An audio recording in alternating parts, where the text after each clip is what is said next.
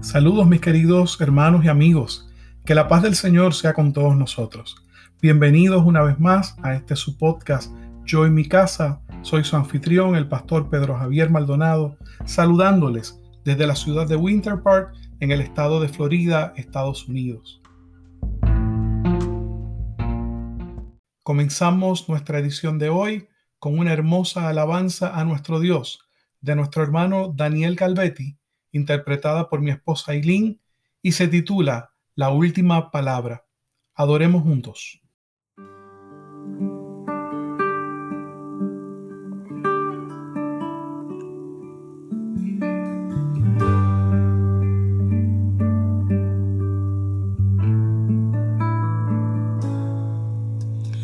Dame de tu eterna paz, dame el don para esperar. Ayúdame a confiar en ti porque mis fuerzas no puedo más. Dame de tu eterna paz, dame el don para esperar. Ayúdame a confiar en ti porque mis fuerzas no puedo más. Tú eres mi sustento.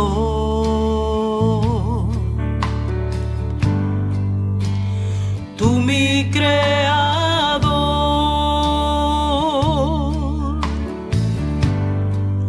Y la última palabra la tienes.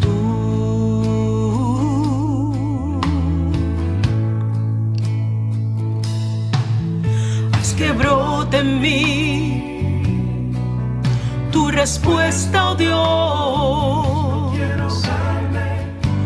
No quiero ahogarme en mi humanidad.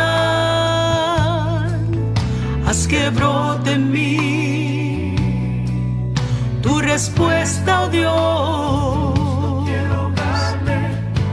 No quiero ahogarme en mi humanidad.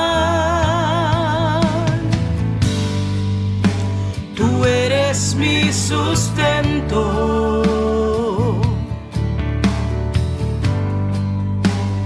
Tú mi creador.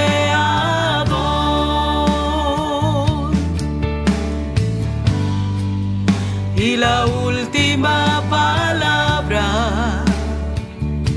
la tienes tú.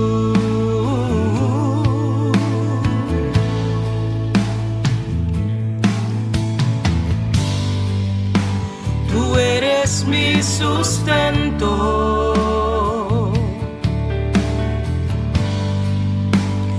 Tú mi creador.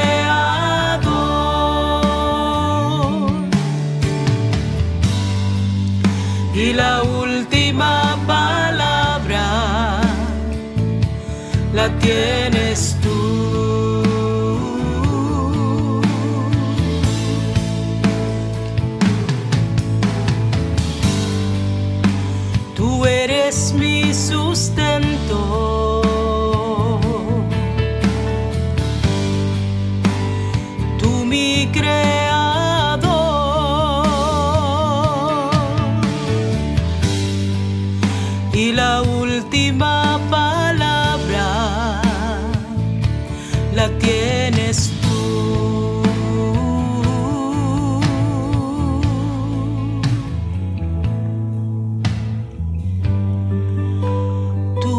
tienes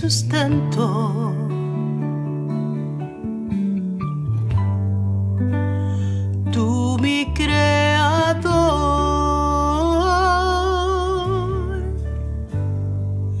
y la última palabra la tienes tú.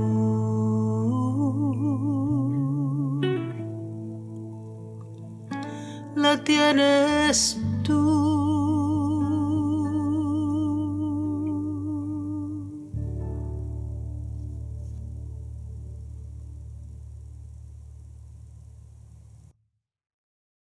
Génesis capítulo 11 y verso 1 nos dice, en ese entonces se hablaba un solo idioma en toda la tierra. Uno de los mayores logros de la humanidad es la capacidad de comunicarse y de entendimiento mutuo. La comunicación crea comunidad. Un elemento indispensable en la comunicación es el lenguaje. El lenguaje humano se apoya en la capacidad de comunicarse por medio de signos lingüísticos, usualmente secuencias de sonidos y signos gráficos, pero también con gestos y señas. Un elemento esencial del lenguaje son las palabras. Las palabras son constituidas por un sonido o conjunto de sonidos articulados que tienen un significado fijo y una categoría gramatical. Las palabras son también la representación gráfica de estos sonidos, que consiste en una letra o un grupo de letras delimitado por espacios en blancos. Les he dicho todo esto porque hoy vamos a reflexionar acerca de una de las palabras que utilizamos para describir una cualidad de nuestro Dios. Dios es omnipotente. Del libro Devociones para Hombres por Stuart Briscoe, publicado por Tyndall y traducido por este servidor, les comparto esta reflexión que se titula Omnipotencia. Durante la Segunda Guerra Mundial, la Marina Real de Inglaterra comisionó tres portaaviones, llamándolos el ilustre, que quiere decir que es bien conocido o famoso, el infatigable, que es sinónimo de que no se cansa, y el indómito, que quiere decir que es invencible. A pesar de lo difíciles que eran estos nombres, no es difícil entender el espíritu detrás de ellos. Estas eran las valerosas palabras que la Marina Real usó para describir su orgullo y tradición aún en los días más oscuros de la guerra. Los teólogos usan un trío de igual de difíciles pero nobles palabras para describir a Dios. Ellos se refieren a Él como omnipotente, que quiere decir todopoderoso, omnisciente, que quiere decir que lo sabe todo, y omnipresente o que está en todo lugar. En una alarmante conversación con Abraham, Dios declara ser todopoderoso. En Génesis capítulo 18 y verso 10, Dios le anunció, dentro de un año volveré a verte y para entonces tu esposa Sara tendrá un hijo. No sabemos cómo Abraham reaccionó, pero Sara simplemente se rió de la ridícula idea, porque ambos, ella y su esposo, eran ya bastante ancianos. Conociendo los pensamientos de Sara, Dios le preguntó al anciano, ¿por qué se ríe Sara? ¿No cree que podrá tener un hijo en su vejez? ¿Acaso hay algo, imposible para el Señor? Génesis 18, 13 y 14. La respuesta implícita es no, nada es difícil para el Señor. Dios estaba afirmando su omnipotencia. Un mensaje similar fue entregado alto y claro a una joven llamada María en la ciudad de Nazaret siglos después. Ella también se alarmó al escuchar la noticia, pero hubo una diferencia. Sara reaccionó por su vejez, María por su virginidad. La pregunta de María fue respondida por la firme y tranquilizante declaración, porque para Dios no hay nada imposible. Lucas capítulo 1, verso 37.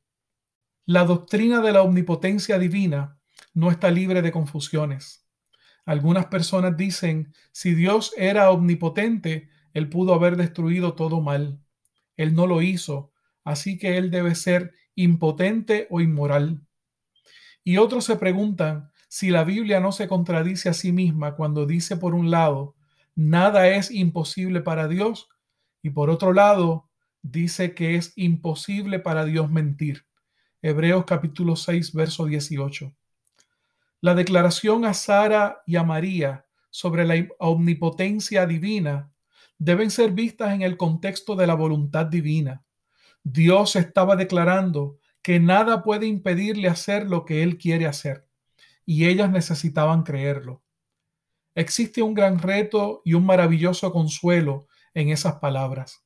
El reto se encuentra en el hecho de que Resistirse a Dios es un esfuerzo inútil. El consuelo inherente en la omnipotencia de Dios significa que su voluntad siempre al final se hará. Así es, mis queridos hermanos y amigos. Por eso te pregunto lo que Jesús le preguntó a un hombre ciego llamado Bartimeo. ¿Qué quieres que Dios te haga? En esa pregunta de Jesús a Bartimeo había una implicación. Dios es omnipotente, todopoderoso. Por eso, cualquiera que sea tu necesidad, Dios puede suplirla. A Dios no lo limita la pandemia, ni le faltan recursos por, por, el desempleo, por la economía, ni por el precio del petróleo. Quiero hacer una oración con toda nuestra audiencia para pedirle a Dios por nuestras necesidades del cuerpo, de la mente, de las emociones y del espíritu. Dios puede salvar, sanar, Él es refugio y esperanza. Oremos.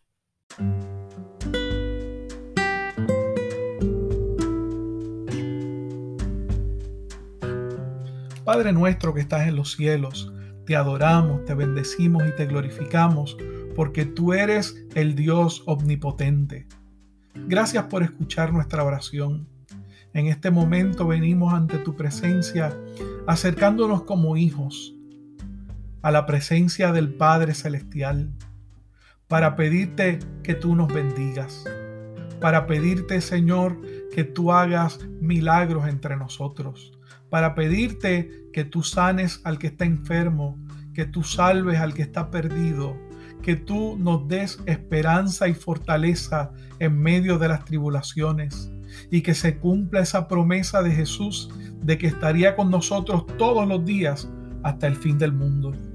Padre, te pedimos por aquellos que tienen familiares que se han alejado de ti, para que tu misericordia les alcance. Te pedimos por aquellos que han perdido familiares por causa de la pandemia. Señor, que tú consueles el corazón y que tú traigas esperanza de vida.